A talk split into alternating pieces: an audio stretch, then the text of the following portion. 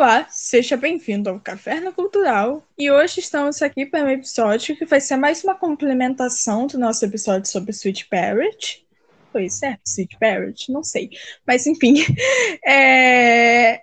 E é o primeiro episódio da nossa semana Pink Floyd. Que essa, que essa semana a gente vai postar quatro episódios falando sobre Pink Floyd. Esse é o primeiro. O segundo vai ser sobre a era.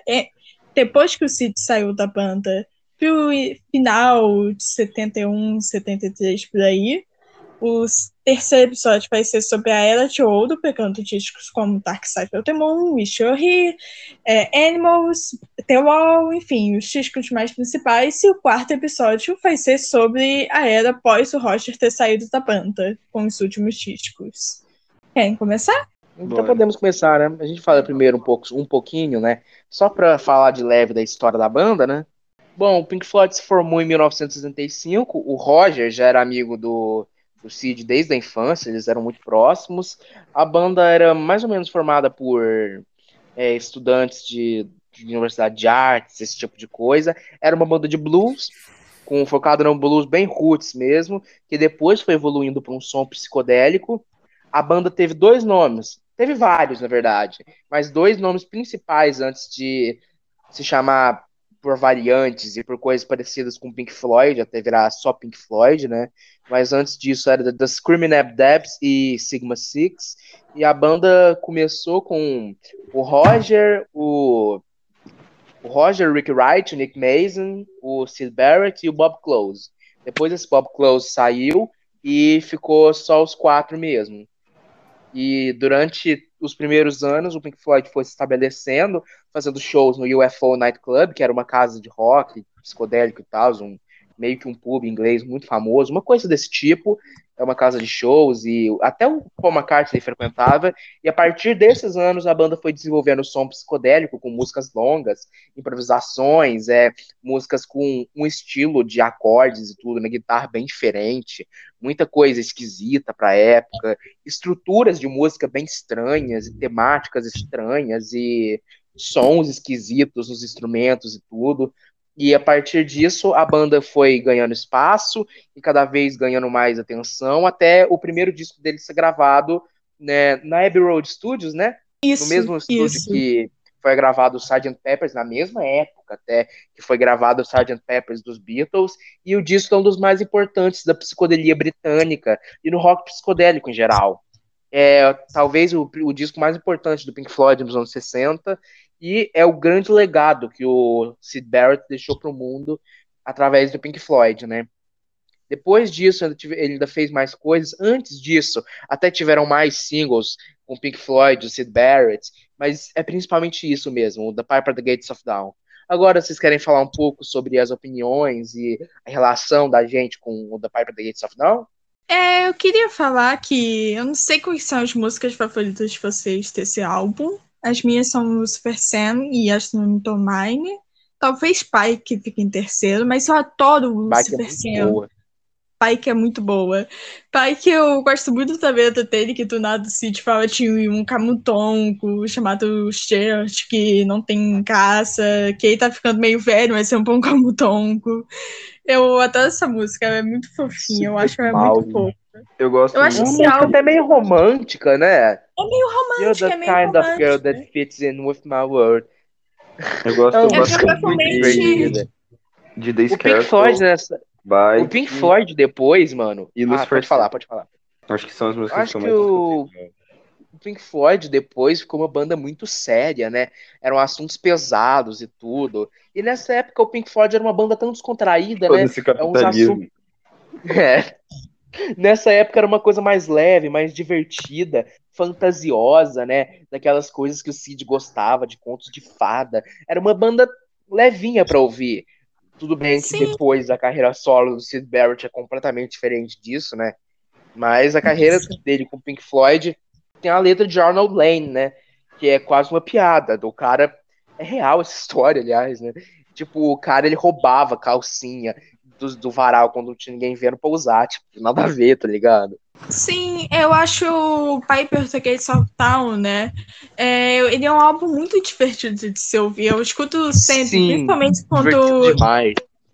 quando eu for cozinhar, eu sempre coloco esse álbum. Não sei porquê, mas é um negócio meu. Quando eu cozinho, eu tenho que ouvir esse álbum. Quando eu precisar É. cozinhar na vida, eu vou ouvir ele. É, e tipo, eu gosto muito de Lucifer Senka, eu acho uma música incrível e fala sobre o cato do Cid, tá ligado? Então, eu gosto bastante desse sentido de. é, como é que se diz? De diversão, de um negócio que eles estavam mais fazendo um álbum mais divertido e depois a banda ficou muito, muito- mais séria. E muito Sabe? psicodélico, muito experimental, né? Sim, sim, Assim, é muito talvez eu não diria- Talvez eu não diria nem que é um álbum bobo, ele é só um álbum inocente. Não tão bobo e assim. Assim, sabe, meio de zoeira, nem de zoeira, mas é só mais leve, é mais focando nas coisas que eles gostavam, sabe? É um álbum não tão amadurecido. Eu acho que se o Cid tivesse ficado na banda, eles teriam feito coisas mais. um pouquinho mais sérias, talvez críticas à guerra do Vietnã, alguma coisa assim. Eles teriam feito umas coisas mais assim, tipo. Eu nem acho que esse álbum é uma obra-prima. Chega perto, mas não é uma obra-prima. Eles teriam feito uma se o Cid tivesse continuado com ele, sabe? Eu acho que esse Sim. álbum ele é importante no sentido musical, né? Por causa de toda a experimentalidade dele, né? Interstellar Overdrive é uma música de uns nove minutos e tem um monte de coisa que eles fazem na guitarra diferente, uma confusão sonora, um monte de instrumento fazendo coisa doida, solando ao mesmo tempo e tudo bagunçado. Tem Astronomy Domine, que é uma música que tem uma, uma letra psicodélica sobre o espaço, que é muito vanguardista, né? Eles tinham uma coisa meio intelectual já nessa época. As letras focavam num, num landscape, né? Nas temáticas mais psicodélicas e fantasiosas, de um jeito até inteligente, sabe? Não sério, mas inteligente, dentro do, do jeito mais leve que eles propunham na banda na época, né? O som deles era um som psicodélico, quase, quase garage rock, tá ligado? Só que muito mais aventureiro e tal. Tinham ecos da surf music, tanto que Lucifer Sam, se eu, não me engano, posso estar confundindo a música, Lucifer Sam tem um, é, a linha de guitarra é bem, assim, tipo, aquele som aguado, entre aspas, né, com muito e tal, com muita reverberação, muito reverb, que é um som bem surf rock e tal, e as músicas são muito divertidas, apesar disso tudo, né, é um experimentalismo que soa muito coeso, acho isso, eu não falei minhas músicas favoritas, né, acho que dá pra dizer que Bike é a minha favorita, depois vem Matilda Mother, e em terceiro vem Lucifer Sam. Bike também é bem experimental, só que é mais. Tem um monte de som doido, parece tipo que você tá. Que sua cabeça tá girando enquanto você escuta, sabe? É bem louquinho, bem. É oh my bem god, isso. so crazy. Eu gosto demais. É bem disco. isso. É, eu acho que a palavra que mais define esse disco é abstrato. Eu acho esse disco com letras abstratas, com instrumental abstrato, ele é totalmente é, com. Eu acho que a melhor forma de definir ele é assim, porque Completamente, cara. Assim, você falou do instrumental, moleque. Desculpa ter te cortado, Benny. Mas assim, só quero. Tipo, o Cid ele não entendia tanto de teoria musical. Ele não era tão técnico, ele era mais criativo. Então é tipo, o cara só gostava de música, pegou a guitarra e inventou o estilo dele, sabe? Era o estilo dele. Era algo bem diferente. É por isso que não parece nem com outras coisas do rock psicodélico da época. Não parece, tipo, sei lá, The Doors, não parece tanto os Beatles, não parece, sei lá, The West Coast Experiment, Art Pop Experimental Band, Grateful Dead, não parece que essas coisas, porque é uma coisa bem diferente e única deles. Eles eram quase uma banda de garage rock psicodélico, né? Eu acho isso muito legal, essa coisa da criatividade, de você pegar e criar o próprio estilo na guitarra. Sim, cara, o estilo do Piper the Gates of Town é bem único. Eu acho que é, poucas coisas que eu vi assim se assemelham. Eu não consigo pensar agora, porque eu escuto pouca coisa, né? Mas eu não consigo pensar agora em rock psicotérico. Eu escuto Beatles e Pink Floyd, basicamente, eu acho. Mas, tipo, você pega o Sgt. Peppers, que é um dos maiores álbuns de rock psicotérico, não tem nada a ver com. Não tem nada, e Piper foi gravado ao mesmo tempo, mas não tem nada a ver. no mesmo estúdio. no mesmo estúdio, até. E tipo. Também tem umas coisas, tipo, botar uns sons nada a ver. Tem, também tem umas coisas que eram feitas, só que no rock psicodélico, botar uns sons de bicho, sei lá, botar uns bagulhos, sei lá, uns sinos, a buzina assim, de a buzina de bicicleta, a buzina, né? Então, tem essas coisas comuns no rock psicodélico, só que é sempre feita de um jeito particular do Pink Floyd daquela época, né? É sempre feito de um jeito único, sabe? Que não parece tanto com outras coisas. E eu acho isso muito interessante desse disco, sabe? É, as letras também tem uma coisa muito única, sabe? Só o Cid poderia ter escrito aquilo. E é muito despretensioso, né? É os caras querendo falar sobre as coisas que eles gostam de uma maneira inteligente e engraçada. Eu aprecio muito Sim. isso, sabe? E é um ótimo álbum mesmo, muito bom mesmo. Eu gosto bastante desse disco. Assim, eu escuto muita coisa, que você comentou de que não parece com nada que você escuta, que você escuta. Eu escuto muita coisa de rock psicodélico dessa época, até coisa desconhecida. Assim, desconhecida não, mas menos conhecida. Eu escuto muita coisa de rock alternativo que foi influenciado pelo Cid. O Cid teve muita influência o Pink Floyd teve influência no Wire, uma das primeiras bandas de pós-punk que tiveram, em algumas bandas de punk até, em muita banda de pós-punk. Mesmo assim, nada é muito parecido com isso. Isso aqui é bem único mesmo, é difícil de imitar. Algumas bandas de pós-punk chegam assim, até perto de emular o som do Cid, mas não é uma coisa assim, tipo, tão que eles conseguem fazer exatamente, sabe? mesmo quem foi influenciado pelo Cid, fez uma coisa muito particular, sabe? Eu aprecio muito isso. Porque cara, as melhores bandas são as que ninguém consegue imitar. Cara, assim, tipo assim, eu gosto do The Piper, mas eu acho assim, se você for comparar, ele não é um disco tipo, sei lá, um Iron Experience, um The Doors, um Sgt. Peppers. Tipo assim, Sim. ele é algo diferente, mas ele, ele tipo, é importante no que ele foi, é, tipo assim, é, como posso falar?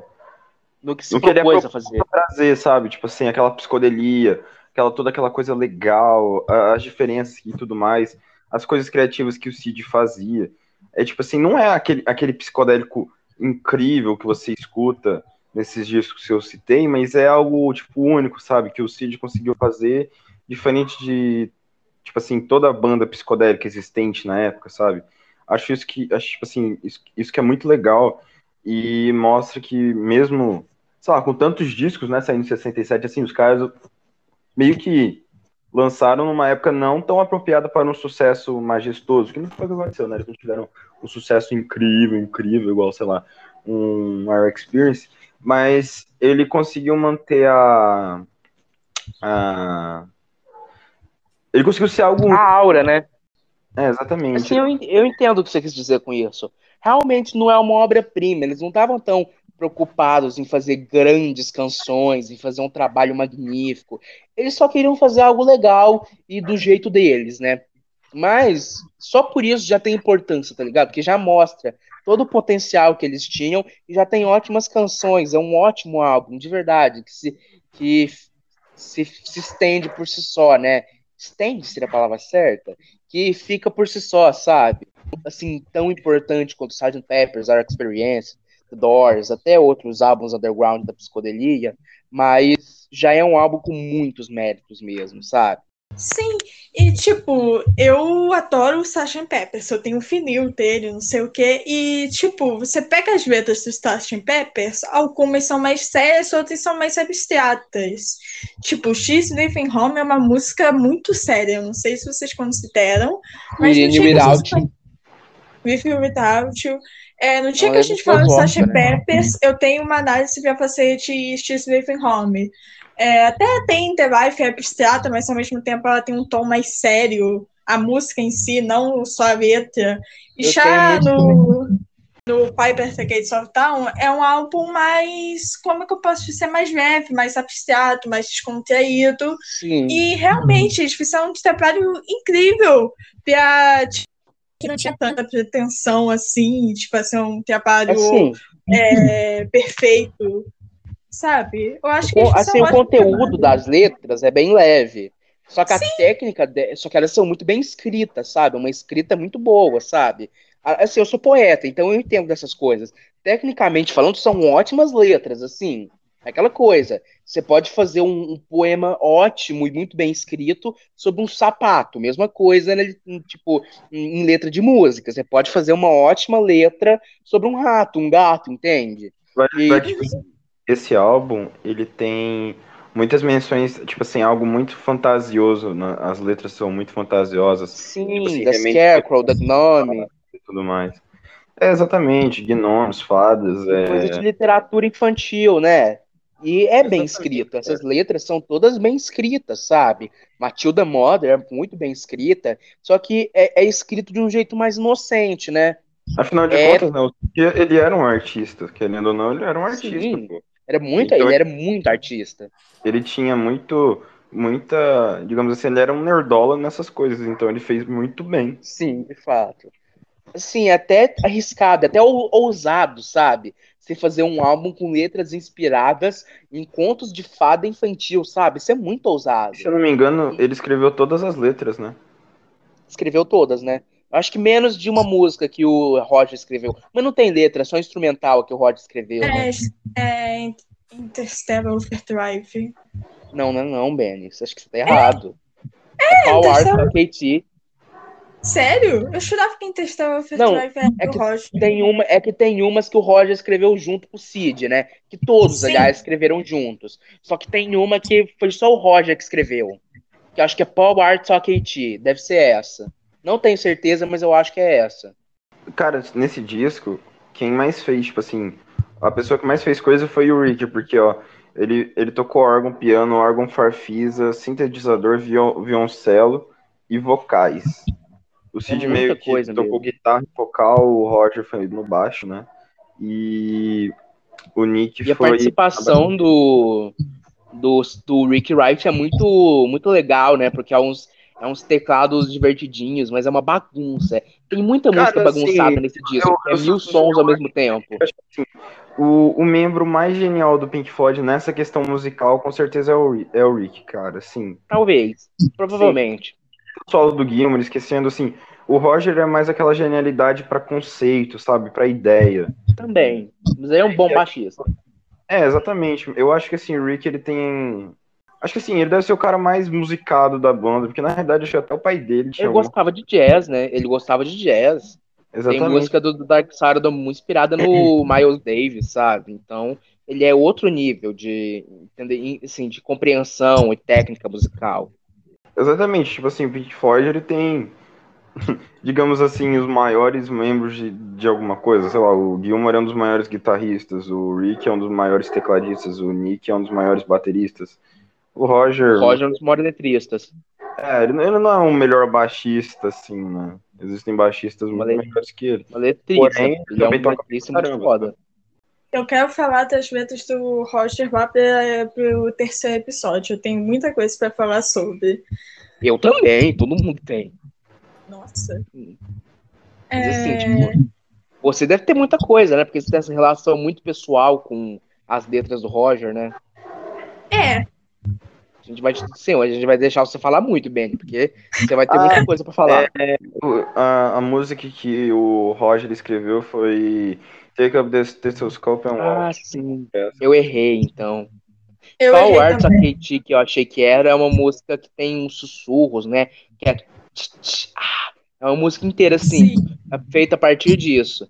Take Up the Stethoscope and Walk não é uma música tão boa, mas é muito psicodélica, muito diferente. Eu não gosto tanto, mas é uma música doida, cheia de experimentação. O cara que É outra mais música doida desse músicas disco. doidas assim é o Roger, cara, nada não sei o Sim. que. Ele provou isso, sei lá, no Maguma. A gente vai falar mais disso no vídeo do, no episódio do Maguma, né? Aham. Então, cara, assim, nessa parte do Day Piper a gente já falou tudo, né? Tipo, de É, importante.